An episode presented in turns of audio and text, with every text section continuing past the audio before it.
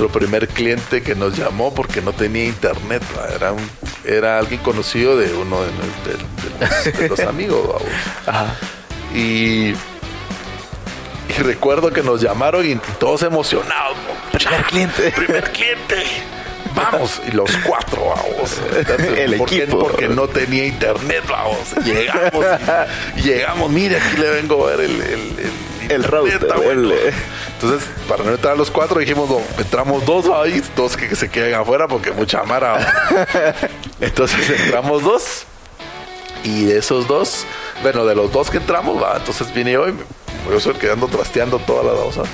Dije, bueno, ¿qué le pasa? Es que no tengo internet. Ok, ¿dónde está el router? Va? Ah, aquí lo tiene, perfecto. Entonces, eh, cuando llego a ver, el router no estaba conectado. ¿Qué onda, mucha? ¿Qué onda, mucha?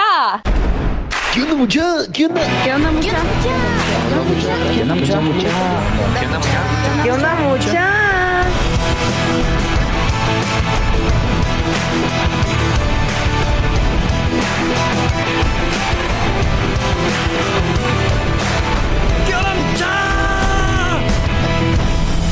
Onda muchachos? ¿Cómo están? Espero que estén muy bien. Mi nombre es Jorge Delio y suelo ser la persona que te recuerda que aún no sos ni la mitad de lo que vas a llegar a ser.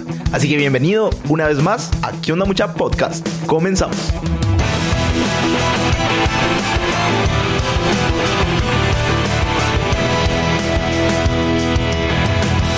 Hoy les traigo a una persona que está haciendo cosas bien chileras en el mundo del e-commerce. Te presento a Hugo García, empresario y emprendedor en el mundo del comercio electrónico. Actualmente es el fundador y CEO de QPay una plataforma que facilita los pagos en línea para tiendas de e-commerce, permitiendo a sus clientes la posibilidad de incrementar sus ventas. Todo esto gracias a cobros con tarjeta de crédito y débito en línea, pero no solamente es para empresas que ya tienen su tienda en internet, también es para las personas que quieran cobrar a través de un link de pago. QPay Pro fue la primera plataforma que facilitó los pagos en línea para tiendas de e-commerce en Guatemala. Con la visión de facilitar e incentivar el comercio electrónico, QPay lleva 13 años ayudando con soluciones tecnológicas de pago ágiles y confiables para todo tipo de empresas. Estuvimos conversando acerca de todo el camino que ha recorrido a lo largo de su vida como emprendedor y los retos y oportunidades que hay para el comercio electrónico en mercados emergentes como Guatemala. Pero bueno,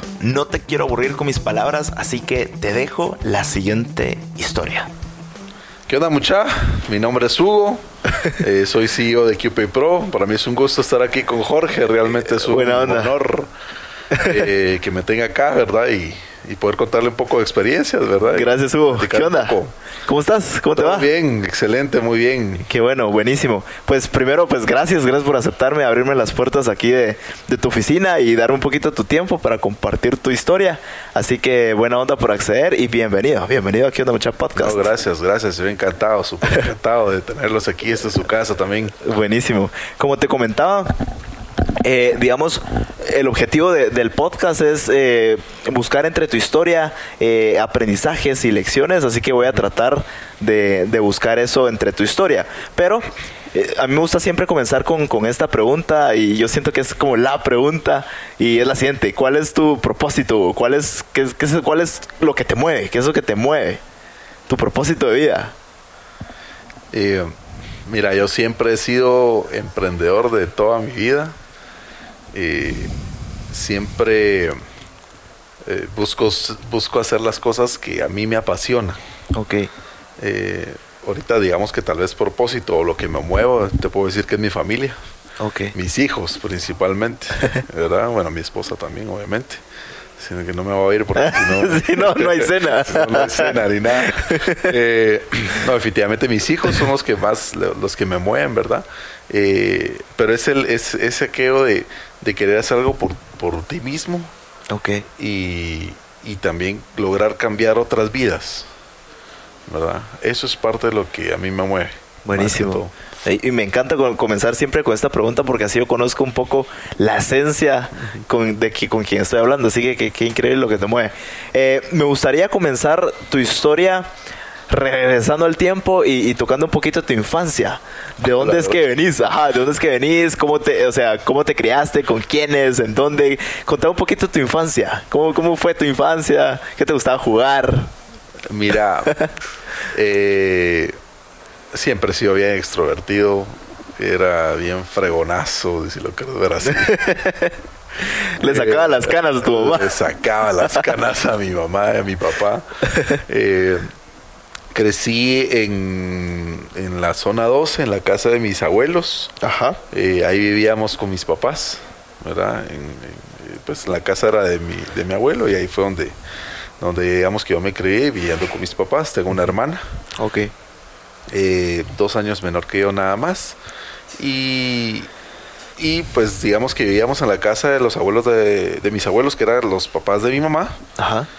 Y también íbamos mucho a la casa de los de mis otros abuelos, que eran los papás de, eh, bueno, la mamá de mi papá. Ajá. Del de ese lado donde había muchos primos. Entonces ahí era El familión. El familión. Entonces era, eh, ella vivía en la zona 6, en el proyecto 44, entonces sí era, un, era barrio, pues, o sea. Entonces sí, digamos que viví todavía lo de las tiendas, salir a Chamuscas, caminar, chamuscas. Barranquear. eh, barranquear, Ah. o sea. Buena infancia. Sí, Ahí me verdad dijiste es que todo, no me, quejo, no me quejo realmente de, de- de eso, porque Ajá. Porque sí lo tuve. eh, muy buenos amigos, eh, fregadas por todo. Afortunadamente mis papás tampoco fueron de los que eran que me- no- nos tenían encerrados y cuidado no hagas Sí, había esto, esa no". libertad. No, mi papá me daba libertad, eso sí me decía, si vos te caes, vos sos el que te tienes que levantarte. Eso sí me enseñó bastante. o Como sea, independencia, o sea, te dio Sí, mira, te caes, vos te levantás. Si vos hiciste una mulada, vos la tienes que resolver. Entonces, eh, eso me sirvió, creo, también para ir teniendo cuidado poco a poco de no, de no descarrilarme, digámoslo así, creo sí, porque era como tu responsabilidad. Ajá, entonces eso me metió. Y, y pues ahí, o sea, me gusta el eh, fútbol, jugarlo más que todo, ¿verdad? O sea, el deporte en general, pero a nivel de juego. Fútbol, basquetbol, voleibol, digamos que son los que los que normalmente practicaba antes en ese, en ese entonces, ¿verdad? Y, y eso es la. Desde muy chiquito siempre yo traía eso de que quería hacer algo, ¿verdad? Eh, yo desde los 16 años ya andaba viendo, diciendo a mi papá, mira, ¿por qué no agarramos y vendemos algo? Ok. Vendemos unos. eh, mi papá estaba queriendo empezar un negocio con unas telas, me acuerdo yo. Ujú. en- que quería traer unas telas en- de no sé qué de departamento y venderlas. Y yo le decía, mira, yo te Ahí ayudo. te metió esa chispita. Siempre he sido así. Realmente nunca he trabajado por mi, digamos que para una empresa, más que en las prácticas. ¿verdad? Y en las prácticas, olvídate, o sea, era de que... Sí, hay uno es el de las hice- copias. Va, pero imagínate, yo, ah, como he sido yo siempre, nunca, eh, como decimos, el de las copias, ¿verdad? O el que archiva, Ajá. algo así. Yo no me dejé hacer eso. ah, ok.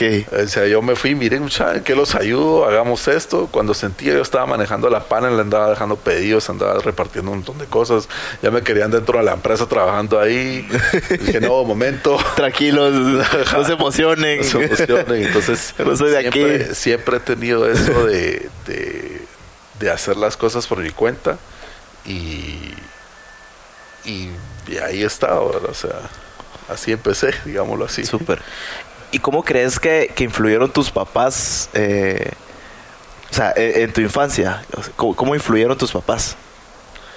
Eh, para el tema del emprendimiento Sí, o para o a, a como sos vos hoy en día, digamos. como te digo me enseñaron mucho que la libertad verdad Ok. Que, otra, como te digo no me absorbieron no me metieron en una burbuja y no salgas a la noche o ya es tarde no afortunadamente fueron bastante bastante abiertos en ese sentido y eso creo que me ayudó a soltarme y a explorar y, a, y a- y a poder hacer las cosas. Sí, te digo, a veces me pasaba, pero pero también eso mismo me enseñaban que tenía que tener una responsabilidad Sí. mayor y obviamente pues cuando me, me tocaba que me jalaran el pelo me lo jalaban, ¿verdad? no había de otra. y no había de otra. Entonces creo que esa, eh, eso fue bien, bien, bien importante porque también eran muy abiertos con mis amigos, eran los que siempre andábamos. Mire, vamos a salir, perfecto, tráetelos a todos, meterlos en el carro, en el baúl los metíamos y vámonos a pasear, va, donde sea, ¿verdad? Y, y eso creo que, que ayudó bastante a que, digamos que pues, tal vez fuera más extrovertido lo que creo que soy. Me encanta. Digamos, ahorita viendo como mucha en, en retrospectiva, ¿qué cualidades tenías de niño que, o sea, que te ayudaron a lo, que- a lo que sos hoy? Ya dijiste que tenías mucha libertad. ¿Qué, qué otras cosas? Eh, yo creo que el poder, eh, por lo mismo de- del, del no estar encerrado ni tener miedo a hacer las cosas, eh, me ha ayudado inclusive a desenvolverme y a hablar con las personas, a acercarme con las personas de una manera mucho más fácil, Sí. ¿verdad? No tener miedo a hablarle a cualquiera, no verte inferior a otro, porque Sí. creo que también es importante, ¿verdad? Lo que hablábamos hace un rato, de que eh, no porque sos tal persona o el gerente de tal Ajá. empresa crees que es inalcanzable. Inalcanzable. Entonces, no, simplemente somos personas y, y, y entonces es ese miedo que, pues creo que también por esa libertad o esa, eh, esa soltura que me dieron, me ha ayudado a, pues, a desenvolverme de mejor manera hoy en día, ¿verdad? Buenísimo. ¿Alguna frase o, o lección que recordes en tu infancia que te hayan dado, no sé, tu mamá, tu abuelita, tu papá, que, que marcó tu vida? O algún regaño, porque se vale. Alguna frase que recuerde, Ajá, o alguna lección que te hayan dado, algún jalón de orejas, no sé. siempre me pegaba un jalón por todos lados.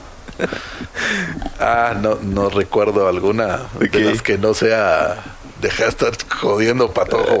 y pa, igual. ¿Qué pasa? ok, súper.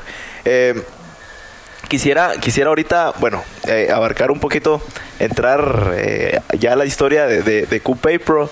Y, pero quisiera saber un poquito, eh, un poquito de tu background, cómo, qué estudiaste, o sea, qué te metiste a estudiar o qué te llevó a, y hasta cuando fuese aha moment de la idea, puchicas, ¿cómo fue? Buenísimo. Llévame ahí por el caminito de la te historia. llevando, te voy llevando aquí, eh, eh, tratando de resumirla un poco, Ok, sin perder detalle en ese aspecto.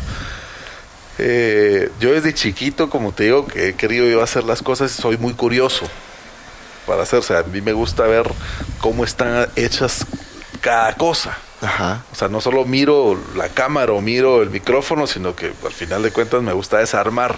sí. Yo antes era de los que desarmaba y cuando no cuando armaba ya no me quedaba Y muy yo bien. también. Yo era de los que me compraba un carrito de control remoto y lo desarmaba, le quitaba las llantas y todo. Y de repente era como, lo volví a armar y me sobraban piezas. Yo como, ¿y está dónde va? Como un resorte de saber ni dónde. ah, ahí se iba. Así es. Entonces recuerdo que eh, eso creo que fue en básicos, o estaba en sexto primaria, no recuerdo muy bien exactamente en dónde. Pero mi papá llevó una computadora a la casa, Ok. ¿verdad? Está, eh, tenía tal vez, no sé, 12, 13 años, creo. Y pues obviamente la computadora era de, todavía con DOS, ¿verdad? O sea, Sí. sí, aquellos disquetotes grandes, ¿verdad? Que eran de como medio de papel. Ajá. ¿verdad? Que no sé si tuviste tiempo de verlos todavía. Bueno, eh, era esos disquetotes. Entonces metías el disquete y ahí está el programa cargado. Obviamente en ese entonces era jueguito, ¿verdad? Ajá. Sí, eso es lo que uno medio empezaba a ir y esos jueguitos ya ni, ni Pac-Man creo que era. La cosa es que eh, a raíz de esa computadora yo me empecé a meter más al rollo de la computación. Entonces desarmaba la compu, la volví a armar, la volví a desarmar y la volví a armar. Entonces eh, me gustó tanto que ahí decidí, bueno, yo tengo que eh, seguir algo con tecnología en la en el bachiller. O sea, entonces así quiere decir que eran básicos cuando tenía la computadora. Ah, Entonces, ok. en el bachiller dije, voy a, a seguir eh, eh, computación. Digamos. Entonces seguí bachiller en computación, ¿verdad? Aunque por otro, por otro lado, a mí me gustaba mucho dibujar. Ok, como tu, dibujaba. tu lado artístico ahí. Lado artístico. Entonces yo dibujaba mucho, eh, digamos, me gustaba mucho la serie de Caballeros del Zodiaco y de, y de Supercampeones y todo. Entonces yo tenía mi cuaderno donde yo dibujaba los personajes, vamos, y no es por nada, pero me salía bastante bien, va.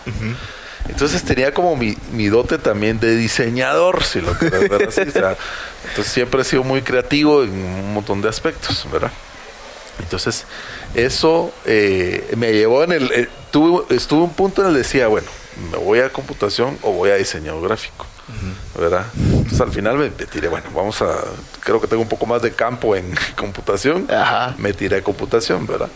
Entonces salí de bachiller de computación y en la universidad seguí ingeniería de sistemas. Ah, ok. ¿Verdad? Sin saber a lo que me estaba metiendo, pero. ¿De, de qué bus? ¿A qué entraste? Fíjate que entré a, entré a la Marroquín, que ah, después se volvió a Galileo, entonces al final salí Galileo, ¿verdad? Entonces, eh, de las primeras promociones de Galileo, con ingeniería en sistemas, ¿verdad? Era una gran clavada, me imagino. Sí, sí, o sea, pero fíjate que afortunadamente todas las clases de lo que era programación y todo lo que era el sistema como tal, nítido. Algunas de mis clasecitas por ahí sí no muy va, pero, de ahí digamos que todas esas bastante bien, me gustaba bastante, empecé a programar y, todo ese rollo. Eh, en, lo, en lo que estaba a inicios de la U, me junté con unos cuates y pusimos la primera, mi, puse mi primera empresa. Ah, ¿cómo fue? 16 años, pues 17 años tenía. Una, cuando entré a la U, ¿cuánto era? 17 años tenía, porque entré a la U un poquito antes que, la, que la demás vos. No porque fuera muy inteligente, no eh, creas. Sí, es Iba lanzado por pura casualidad. Entonces, eh, puse mi primera empresa de reparación de computadoras, de limpieza de computadoras, o sea, y eso. Aquí a sopleteada que uno les da a los, a los CPU. cabal, mira vos. Entonces, ahí me mirabas nuestro primer cliente que nos llamó porque no tenía internet, era un, era alguien conocido de uno de, de, los, amigos, Ajá. Y, y recuerdo que nos llamaron y todos emocionados. Primer cliente. Primer cliente vamos, y los cuatro, vamos. el equipo. Porque no tenía internet, vamos. Llegamos, y, llegamos, mire, aquí le vengo a ver el, el, el, router. Entonces, para no entrar los cuatro, dijimos, no, entramos dos ahí, dos que, se queden afuera porque mucha mara. Entonces entramos dos. Y de esos dos, bueno, de los dos que entramos, va, entonces vine yo y yo soy el que ando trasteando toda la cosa. Dije, bueno, ¿Qué le pasa? Es que no tengo internet. Ok, ¿dónde está el router? Va? Ah, aquí lo tiene, perfecto. Entonces, eh, cuando llego a ver, el router no estaba conectado. Entonces, mira, mira lo que hice. Solo llegué y le puse el cable atrás. Y levantó todo el internet. No, Así. Entonces, y yo digo, yo, pues, ¿y ahora qué hacemos? Le digo a mi cuate. ¿Por qué? Porque solo le puse el cable y ya funcionó. Pero el cliente no lo sabía. No lo sabía. Entonces, mire, ya está. Ah, buenísimo, gracias. ¿Cuánto le debo? Miramos, nos quedamos viendo con aquel así como. ¿Cuánto cobraron? ¿Qué hacemos?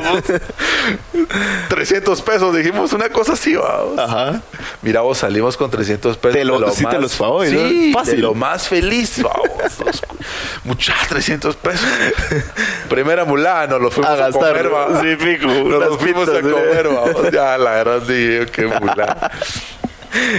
Pero por conectar un cable. Sí, pues, la cosa es que, eh, digamos que así arrancamos, entonces luego eso empezamos a hacernos de más clientes, eh, estando en la U, era algo muy chiquito, muy formal, pero ya teníamos más de alguien que, mira, venime a ver la compu, mira, tengo esta oficina, anda a limpiarme las, las computadoras, mantenimientos, y digamos que así arrancamos.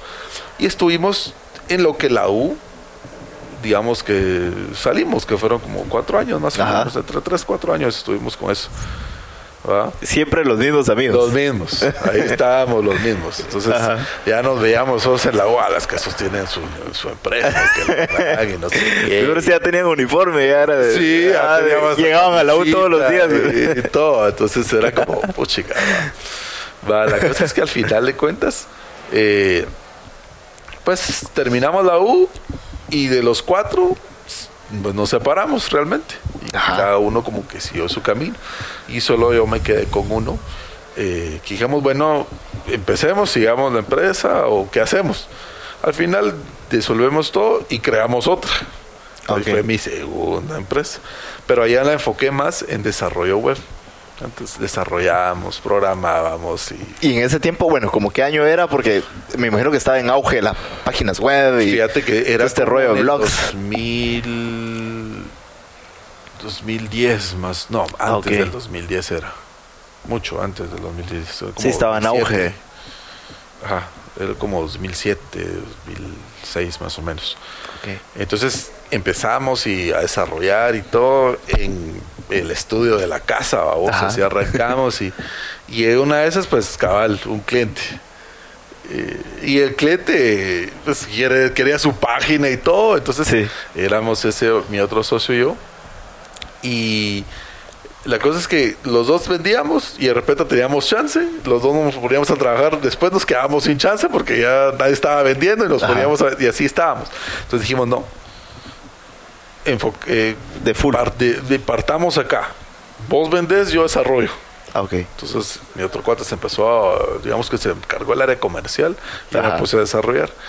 Y afortunadamente nos empezó a ir pues mejor, pues hicimos unas, unas alianzas con una empresa que estaba antes que se llamaba Terra, no sé si la escucharon Sí. en algún momento. Y entonces esa empresa nos subcontrató para que desarrolláramos más proyectos. Entonces ya empezó a crecer. De repente ya tenía otra persona allá en la oficina y de repente había otras dos, tres. Pues sí. Para no cansártela, al final nos empezó a ir bastante bien. Llegamos a ser 30 personas en la oficina. Madres. Ya teníamos proyectos más grandes, ya estábamos desarrollando fuerte, teníamos proyectos de Panamá, de México, o sea, ya íbamos con ese Siempre enfocados en el desarrollo web. desarrollo web. Ah, Ok. Ese era el rollo. Y luego eso, pues lo que pasó es que la empresa empezó a cambiar. Dijimos, no, mira, porque te soy muy honesto, siempre el desarrollo era un dolor. Sí. O sea, siempre es un- estrés y es un el cliente nunca está satisfecho. Que, Ay, los Ah, vendedores no sabían venderlo bien porque no sé qué, entonces vendían, vendían una caja y terminaba diciéndole que era una, no sé, una bolsa. Entonces, vos lo checas. Entonces era un relajo. Al final de cuentas, eh, pues empezamos a cambiar un poco la estrategia de la empresa y empezamos a enfocarnos más en infraestructura, infraestructura tecnológica siempre, servidores Ajá. en la nube, correo electrónico en la nube y todo ese tema. Entonces empezamos a cambiar eso.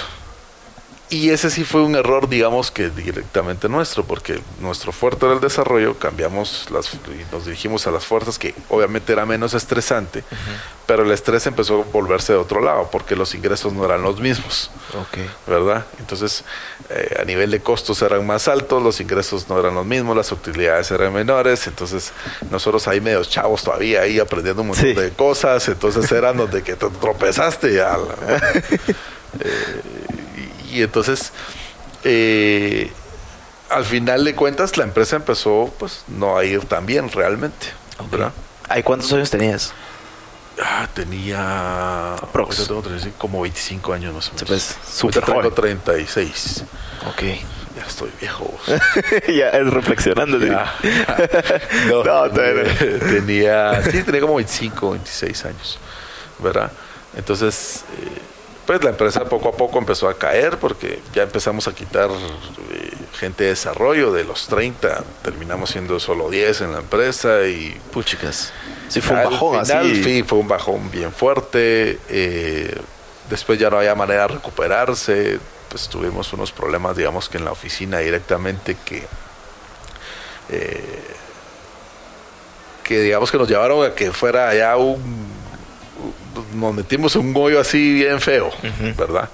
Eh, y al final de cuentas, pues pasó, pasaron un montón de cosas, ¿verdad? No voy a entrar tal vez tanto en detalle directamente eso, pero para no alcanzarte al final mejor decidimos cerrar ese negocio. Sí. Ahí eran amigos, eran varios amigos. No, era solo, Solo dos. Solo dos De los de la antigua empresa. de los de la Ah. Entonces al final de cuentas dijimos, decidimos cerrar, pero estoy hablando que eso fue hace como tres años exactamente. Ah, ok. ¿verdad? Que dijimos, no, mira, sabes que ya no, ¿verdad? Que ya tampoco la, eh, la empresa iba bien y, y, y ya, ya como, digamos, por lo menos yo personalmente necesitaba otro aire, Ok. ¿verdad? Entonces, en ese ínterin, eh, eh, ven, yo tenía la idea siempre de que, y porque me lo topaba con el desarrollo de las tiendas en línea y el desarrollo de las páginas, Ajá. que el método de pago era un dolor siempre. Sí. Y siempre fue un dolor. Sí, la integración de la plataforma es un dolor. plataforma, ala, no. Entonces, eh, cabal, con mi esposa empezamos a crear otro, otro negocio, ¿verdad? Yo le dije, me sé a vender en línea esto para que, pues por los costos y todo, es mejor, yo te ayudo, yo sé hacer todo Ajá. esto. Pero el método de pago otra vez el mismo. O sea, Eh, la misma piedra misma piedra en el zapato, el método de pago y no es posible. Dije yo, en ese momento, eso fue en el 2016 finales. Madres. Para el 2017, No hace mucho, pues. no, fue hace tres años. No, nada. Entonces, para el 2017, yo digo, todavía estaba con mi otro socio terminando todavía unas cositas, ¿verdad? que de Ajá. hecho estaba ahí metido conmigo todavía. Eh, para el 2017, inicios, ¿verdad? Le digo, mira, eh, montemos la tienda, armemos bien el negocio y el método de pago, dije, no puede ser posible que siga siendo una piedra en el zapato. ¿Verdad? No puede ser posible que no podamos implementar algo, por lo menos para una empresa pequeña, o sea, Ajá. para alguien, digamos, más mortal, Sí, digamos, así, vamos, porque, porque el problema es que esas soluciones están más accesibles para, digamos, que las grandes corporaciones que tienen tiempo para contratar a un programador, un desarrollador, probar con servidores. Sí, ese tiene los recursos y ahí está. Entonces dije, no puede ser posible, debemos de facilitar esto. Eh, yo tenía el proyecto, digamos que en mi cabeza y digamos que me en papel armado desde hace un año atrás. Ajá. No lo había echado a andar simplemente porque no había querido. Y cuando se dio esa necesidad dije, no, vamos a hacer esto. Entonces ahí es donde nace QPaper específicamente. Wow. En ese momento. Dijimos, Sabiendo esa necesidad, ese ese- dolor. Ese, ese dolor específico que teníamos, dije, tenemos que solventar eso. Entonces empezamos a, a hacer negociaciones directamente con Visa, ¿verdad? Que fueron los que nos abrieron las puertas. Eh, pues fueron ciertos meses de negociación realmente que, como toda empresa, que se tarda uno un poquito en eso, pero logramos una buena negociación ahí y ser ciertos aliados estratégicos con ellos también, digámoslo así. Y paralelo empezamos a desarrollar. Ok. Buscamos un socio eh, inversionista de- ¿Cómo, adicional. cómo, cómo le hiciste o cuál, o cuál es tu criterio eh, para seleccionar a- al equipo? Por- o sea, al equipo me refiero a personas porque, o sea, un so- o sea, seleccionar a un socio no es como cualquier cosa, es como casarse con alguien. Entonces, Es complicado, te diré. ajá, ¿cómo, cómo le hiciste? Es complicado. Obviamente uno empieza, eh, empieza buscando los conocidos, cuates y demás, pero eh, el tema es cuando hay plata de por medio. Sí, Cambian las personas totalmente. cambian. Te diré que cambian totalmente.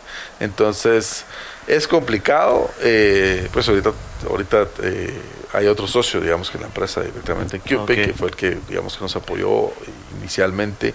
eh, como que el primer capital semilla que tuvimos, ¿verdad? Para poder empezar a desarrollar, ¿va? Porque como te digo, la otra empresa ya, Sí, adiós. ya estaba ya estaba terminando entonces pues ahí contratamos los desarrolladores los programadores empezamos a programar realmente yo no programé yo ya no programo desde hace mucho tiempo Ok. ya me quedé oxidadísimo de eso ¿verdad?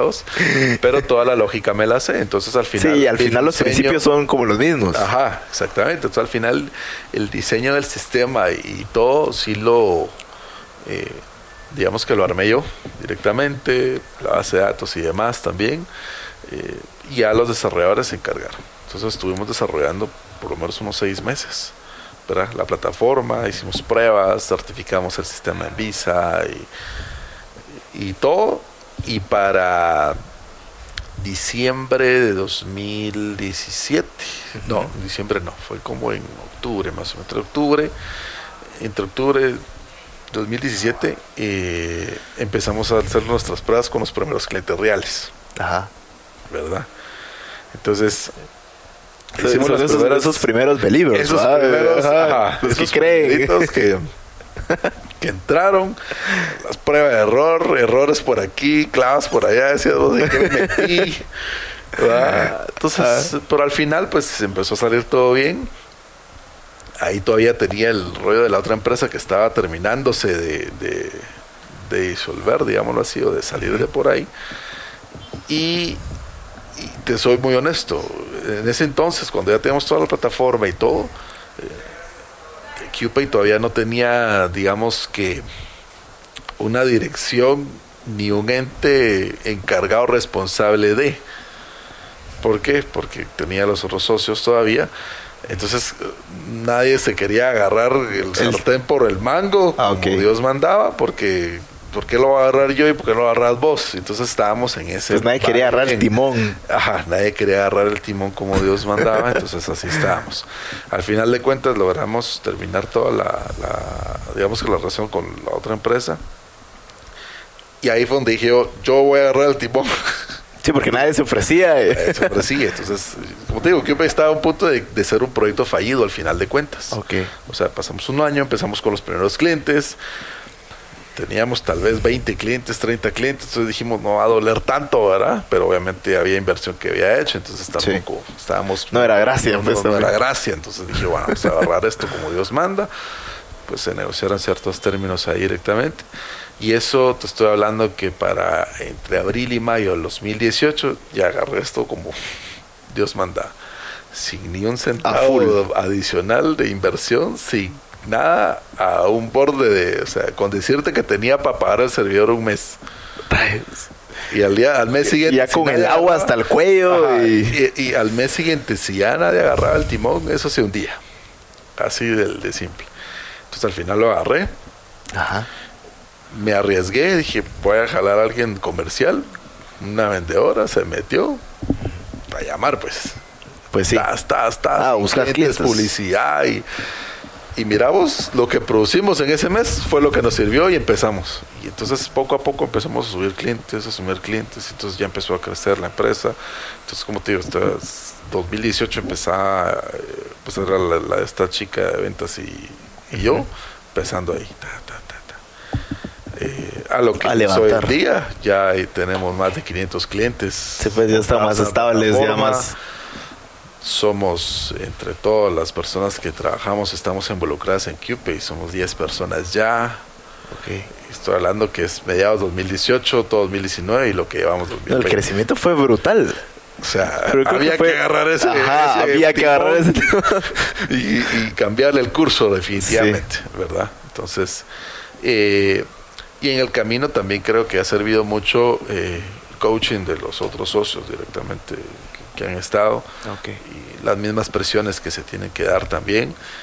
Y, y he aprendido mucho en la hora de ordenarnos con el tema de las metas, con el tema de los objetivos, tener objetivos bien claros. Es bien importante. O sea, ya, todo, ya todos aquí en la empresa tienen bien claros sus objetivos mensuales, a dónde tenemos que llegar y a Y hay que llegar. alcanzarlo. Entonces eso creo que nos ha servido bastante para, para lograr lo que hoy en día pues llevamos ahorita encaminados. Sí. Todavía nos falta. pero Seguro que sí. ¿verdad? Para la gente que nos está escuchando, eh, ¿qué es QPay Prof? O sea, ¿para qué sirve? ¿Qué es? Ok. Porque seguro... Sí, seguramente este que está hablando. QPay, ¿qué, qué, qué es? Sí. Bueno, eh, Pro es una plataforma de pagos en línea, ¿verdad? Que permite a las empresas o que ayuda a las empresas a incrementar sus ventas gracias a la posibilidad que tienen de poder aceptar tarjetas de crédito o débito en línea directamente en sus diferentes canales digitales. Ahí me refiero, por ejemplo, en Facebook, Instagram, en su página web, en su tienda en línea. Por eso te decía yo que cuando yo empecé esto dije, no puede ser posible que sea tan complicado poder aceptar un pago Sí. aquí en Guatemala eh, sin necesidad de tener una página web. O sea, si yo quiero empezar a vender en Facebook nada más, no Pues sí, un link y no ahí se pueda. va. Entonces así fue donde nació el tema de los links y todo eso. Y es básicamente eso. O sea, nuestra finalidad es facilitarle realmente a los negocios esa inclusión del método de pago en sus negocios, ¿verdad? Y yo creo que Y- ustedes fueron pioneros, ¿verdad? Fueron la, Sí. primer- la primera plataforma en Guate en hacer eso. Sí, realmente fuimos Increíble. los primeros que salimos. Pues ahorita ya hay un par por ahí, incluyendo el mismo Visa, ¿verdad? Que, que solo le fui a abrir la puerta nada más. Les diste la idea, ¿eh? La idea y va. Pero pues cada quien tiene su mercado. Claro. ¿Verdad? Y la competencia, yo sí, yo pienso que la competencia siempre es buena. O sea, no le, Sí. no estoy en contra de. ¿Verdad? ahorita me hiciste recordar un, libro que me, me, leí hace, hace un tiempo que, que, que planteaba como cambiar este, este concepto de lugar de competencia, ¿por qué no llamarle competencia? Competencia, ajá, porque, ajá, porque al final son los mismos competidores los que te hacen crecer. Y es esa presión de eh, está innovando más, entonces yo también, y está creciendo, pues yo también. Entonces es como una cooperación, ¿no? Exactamente, sí, entonces yo siento que a nivel de competencia, por lo menos, eh, lo que tenés que buscar primero enfocarte en el cliente. No enfocarte en lo que está haciendo la competencia. O sea, tienes que validarlo y monitorearlo, es cierto. Pero no tenés que ir a copiarle, no tenés que ir a hacer lo que él está haciendo. Mejor busca en tu cliente, mira la necesidad de él y hacerlo mejor. Escucharlo siempre. Escucharlo. Entonces, mira qué, qué, puedes hacer mejor. Si tu competencia lo está haciendo, ok, ¿por qué lo está haciendo? Y si es necesario para el mercado y demás. Entonces, siempre es bueno, creo yo, como te digo, la competencia, porque. Eh, va a ayudar a que uno esté innovando y se preocupe por, sí. por tu cliente.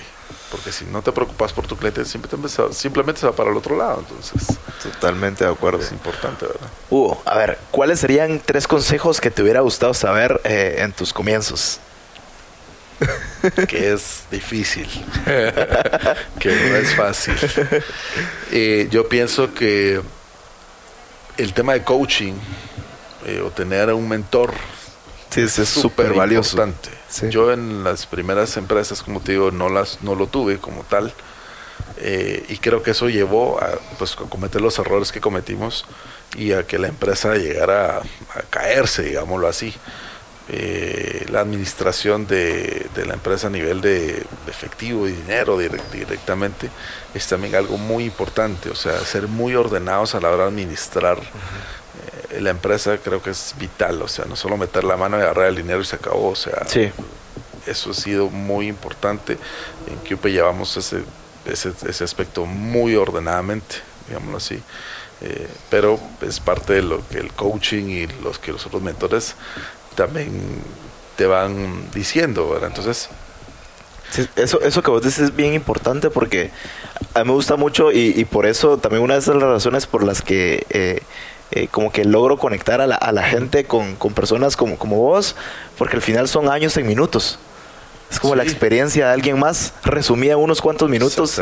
Y es experiencias que te van a ayudar a vos para no cometer esos errores. Exactamente. Entonces sí es importante, como te digo, este tema de coaching y, escuchar lo que te, lo que te digan alguien que ya pasó por eso, porque eh, como te digo, el tema de la administración del dinero y las finanzas para mí es algo súper importante que si no lo tenés bien ordenado, el dinero se te escapa de las manos rapidísimo. Sí. ¿Verdad? Y entonces después tenés otros problemas, otros clavos y eso, ¿verdad? Eh, y el tomar decisiones también me ha enseñado, eh, por lo mismo los mentores, es tomar decisiones con calma y no basado en la emoción que tengas en ese momento. Porque digamos que si estás muy alegre y estás emocionado en ese momento, es muy fácil decir un sí. Sí. Pero tal vez no estás analizando a largo plazo. A largo plazo, cómo va, cómo va a impactar eso en el negocio, si es bueno lo que voy a hacer, si es lo que bueno lo que voy a lanzar. Entonces eh, es importante como decir, mira, toma calma y analiza, no hagas las cosas con prisa, tampoco las dejes al tiempo, pero pero no te bases en tu emoción directamente en el momento para poder solo tomar una decisión. Super. ¿Hacia dónde crees que va el e-commerce en Guatemala? Porque en otros países esta onda está súper gigantesco y es una industria enorme, pero en, países menos desarrollados como, como el nuestro, ¿hacia dónde crees que va? Porque yo todavía veo como un poquito, eh, un poco miedo del mercado en, en pasar su tarjeta, digamos, en, poner en números ahí y comprar en línea. ¿Hacia dónde crees vos que tenés bastante experiencia en, en este rollo de, de, tiendas en línea y comercio electrónico? ¿Hacia dónde crees que va el e-commerce en Guate? Eh, mira, ahorita Guatemala se encuentra en una etapa temprana de comercio electrónico todavía. Ok. ¿Verdad? Al hablar de etapa temprana, quiero decir que las empresas ahorita inician su comercio electrónico por medio de las redes sociales. O sea, todo el mundo empieza por Facebook, Instagram y así empiezas a vender. ¿verdad? Entonces Guatemala todavía está en ese, en, esa, en ese, primeros, en pasitos. primeros pasos. Luego ya viene la evolución donde ya puedes tener tu tienda en línea. Entonces esas, en esos negocios de Facebook ya, ya van a empezar a crear sus propias tiendas en línea. Pero eso solo lo van a generar cuando generan la confianza suficiente eh, para poder, digamos, que decirle a los usuarios, sí, ya pueden comprarme en línea. Porque ahorita en, la- en esta etapa que te digo que, que nos encontramos, hay mucha venta en línea, pero es cross-border, o sea, son ventas que vienen de Estados Unidos, en Amazon, en eBay y todo. ¿Por qué? Porque ya nos ganaron, ya, ya nos ganaron la confianza del- de, Eso esas que vos tiendas, decís, pues. confianza es clave. Ajá, entonces eh, la idea es romper esa desconfianza que existe eh, con los con los usuarios finales, ¿verdad? Y las empresas. Pero para eso tenemos que educar primero a las empresas aquí locales en hacer bien un comercio electrónico. Porque ¿qué es lo que primero pasa cuando generas desconfianza? Te hice una orden, te hice un pedido y no me notificas, no me avisas, no sé si lo hiciste o no.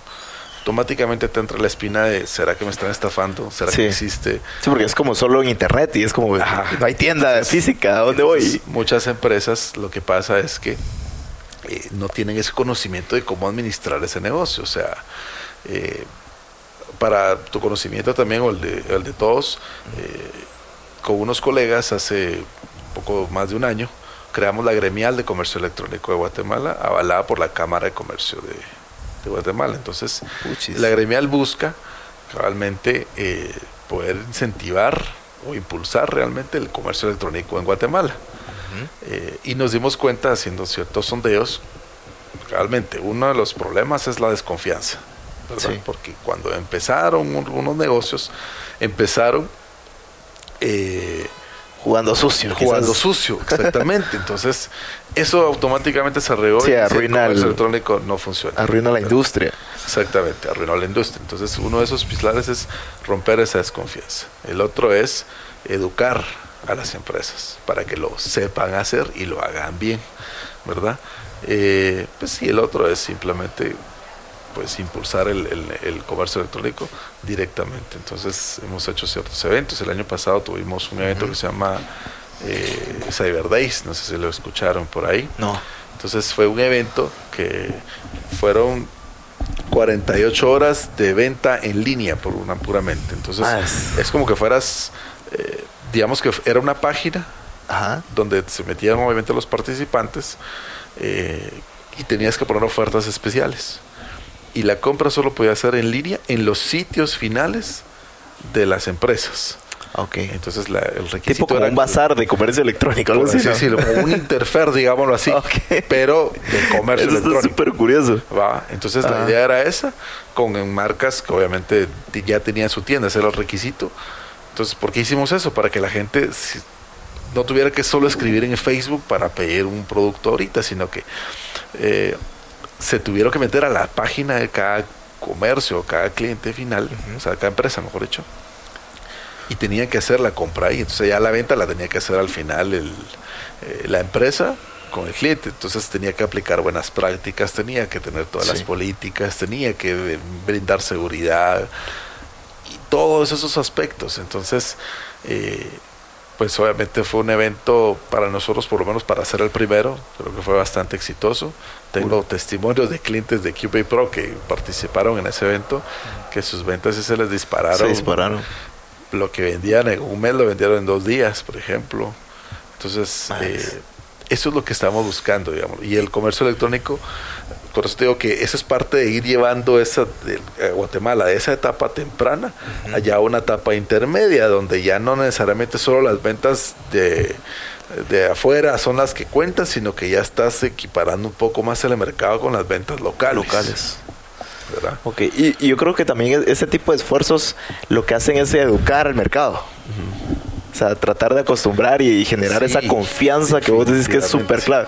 Definitivamente. Hugo, ¿cuáles crees que son? Y yo sé que ese es un, es un tema para otro podcast seguramente porque es bien complejo, pero ¿cuáles son, así a grandes rasgos, unas 3, 4, 5, los de, eh, como esas buenas prácticas del comercio electrónico?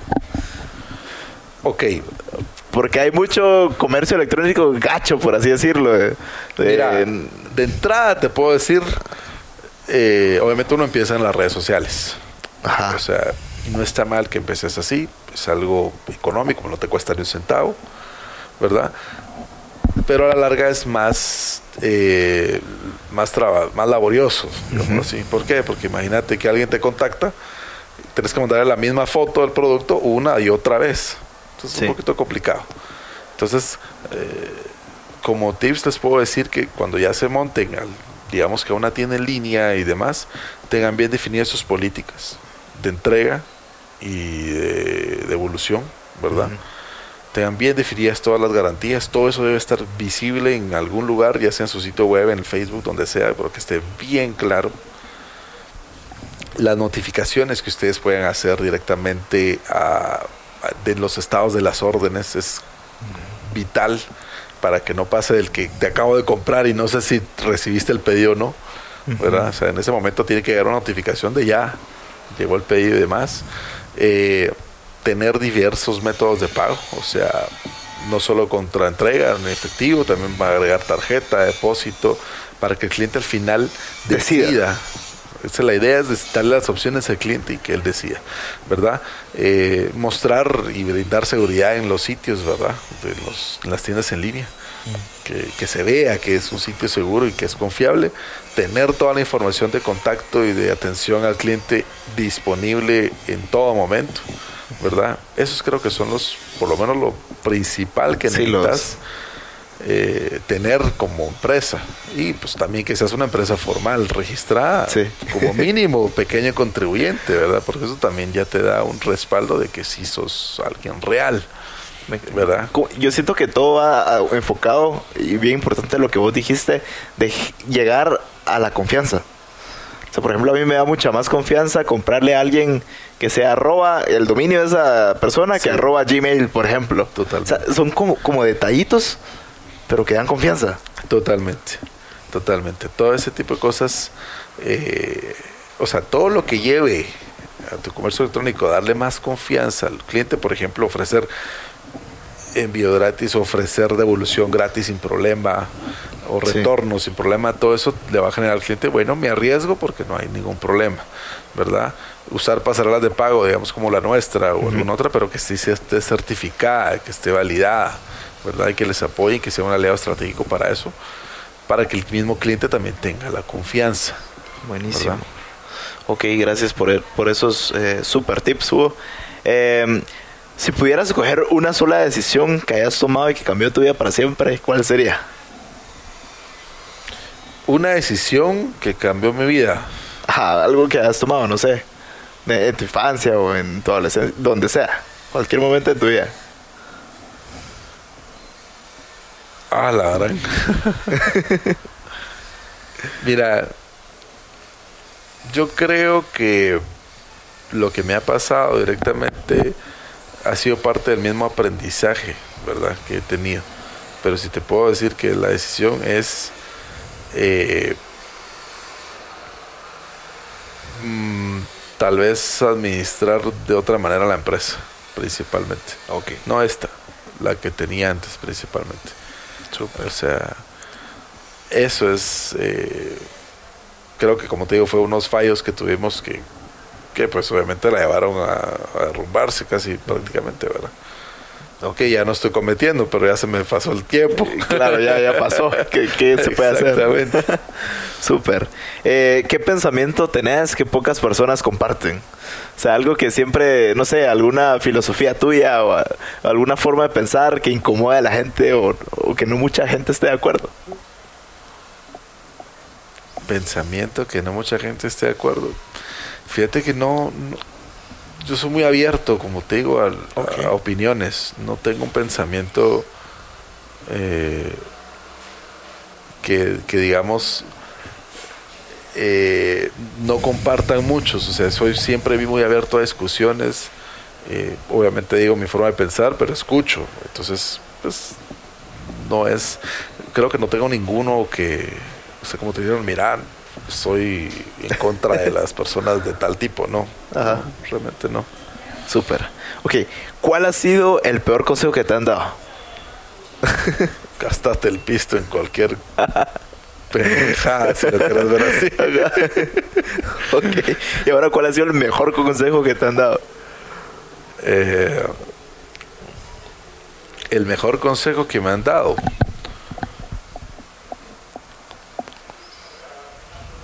Yo creo que es eh, sí administrarse un poco mejor a nivel del tiempo y a nivel de, de valorar más que todo tu, tu trabajo, tu tiempo y, y pues tu, tu Y es el recurso más valioso, ¿no? Del tiempo. Sí, Que a veces lo derrochamos.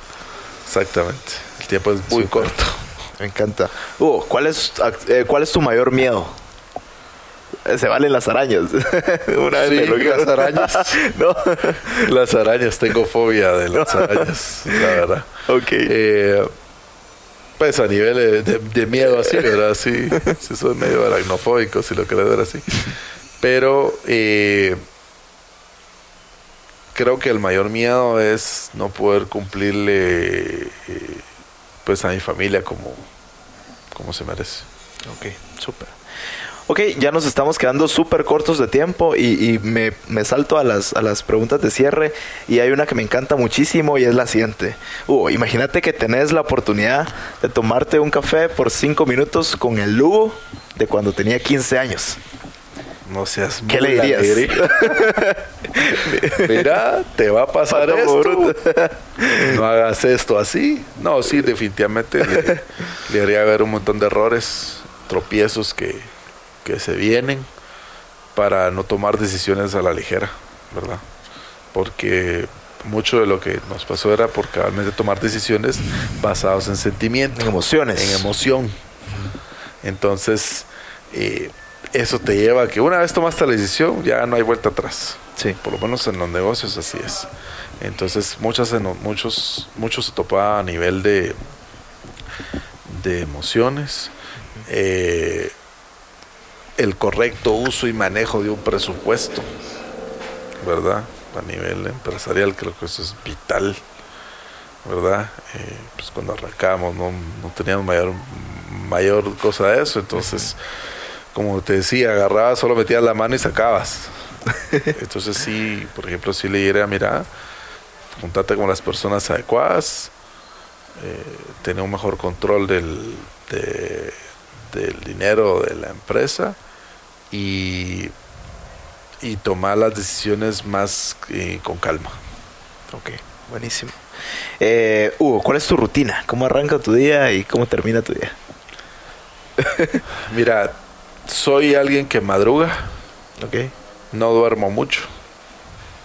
No necesito tampoco dormir mucho, o sea, mi cuerpo no me lo pide más allá. Ok. ¿Cuántas horas es que dormís? Fíjate que normalmente duermo, tampoco duermo mal, duermo entre 6 a 7 horas al día. Ah, ok. Los, Entonces, pues, lo lo, normal. suficiente. Entonces, pues que tampoco me desvelo. Mm. ¿va? Entonces, normalmente ya estoy en la cama entre 8 y media, 9, ya estoy. ya después de las 9 ya es desvelo. ¿Verdad? Normalmente estoy arriba a las 4 y media, entre 4 y media y 5. Sí. Eh, quisiera ser más disciplinado con el ejercicio, pero digamos que a veces ahí tengo demasiado trabajo que también soy un poquito estresado con ese aspecto de que necesito terminar cosas y me levanto y me baño, me cambio y de una vez ah, me bajo y me pongo a, a trabajar. Luego de eso pues bajan mis hijos a desayunar, desayunamos. Eh, de ahí con mi esposa los vamos a dejar al colegio. Eh, y de ahí pues nos venimos acá. Entonces estamos acá entre 8, 8 y cuarto, estamos aquí en la oficina, trabajamos hasta la hasta la una, una y media, vamos a traer a los niños al colegio, almorzamos y en la tarde regresamos y así, Sí, pues. ¿verdad? Súper, me encanta. Ok, ¿qué libro o película eh, recomendás que, que te haya cambiado la vida? Sé, algún buen libro, alguna buena serie, algún buen documental. Mira, a nivel documental me gustó mucho lo de Steve, de la de Steve Jobs, Ah, ok. es muy buena. película, por ejemplo, ver la historia de Steve Jobs. Eh, a nivel de libros, te soy muy honesto, no, no soy alguien que lee mucho libros como tal, soy más de artículos, documentales, lecturas Ah, cortas que me, que me llenan bastante. ¿Alguna fuente así. que recomendás? De, no sé, alguna revista o algún blog Leo mucho del que Forbes, consumas mucho? O sea, he hecho mucho Forbes, leo eh, estrategia y negocios, por ejemplo, ¿verdad? O sea, sí soy mucho de negocios, o sea, Ok. me mantengo más en ese aspecto que estar leyendo noticias de que Sí, yo, yo no veo noticias, de hecho. Ajá. Precisamente por eso. es, es más que todo eso. Buenísimo.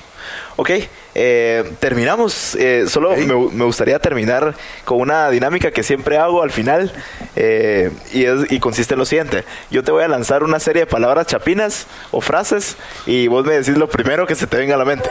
¿Va? Ok. Listo. Va. ¿Qué es lo primero que se te viene a la mente al escuchar la palabra pijazo?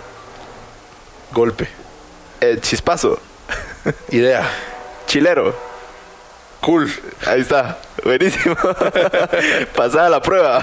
Buenísimo. Ok, buenísima onda, Hugo. Te agradezco un montón. Gracias por tu tiempo, eh, por compartirnos tu historia y seguramente eh, la vas a eh, impactar a un montón de personas y, y agregar valor con, con tu historia. No, Así que buenísima gracias. onda. Muchas gracias a vos y, y- y a todos los que los que estén oyendo también. Espero que les haya llenado de, de- que se lleven algo directamente de esto. Sí, seguro. ¿verdad? Y que consejo que les puedo dar de, de cierre es que tomen decisiones con calma. Eh, creo que eso es lo que más me ha impactado en la vida y, y ordénense en su tiempo y sean muy disciplinados en ese aspecto. Súper. Va. Órale, éxitos. Órale. Nada, mucha. Muchas gracias a todos por escuchar y buena onda por quedarte todo el episodio. Espero que te haya servido esta historia tanto como a mí y que te hayas llevado esas pepitas de oro que son muy valiosas. Y como siempre, no sirve de nada si no ejecutas lo que aprendiste. Hugo, gracias por tu tiempo y por compartirnos tu increíble historia. Buena onda, bro. Muchas veces creemos que solo existe una forma de hacer las cosas, cuando en realidad hay un mar de posibilidades allá afuera y el comercio electrónico es una de ellas. Y como lo hizo Hugo, solamente hay que pensar fuera de la caja para que pasen cosas chileras. Pero va, hasta aquí el episodio de hoy. Me encantaría saber qué tal te pareció esta historia, así que hacete una story con algo que hayas aprendido o alguna frase que te haya gustado. Me etiquetas arroba Jorge Delio y conectamos, ¿va? Buena onda por regalarme un poquito de tu tiempo y por compartir este contenido con tus amigos. Yo sé que actualmente estamos viviendo una crisis en todo el mundo y quería dejarte esto. La palabra crisis en japonés la componen dos palabras, peligro y oportunidad. ¿Cómo estás viendo esta crisis?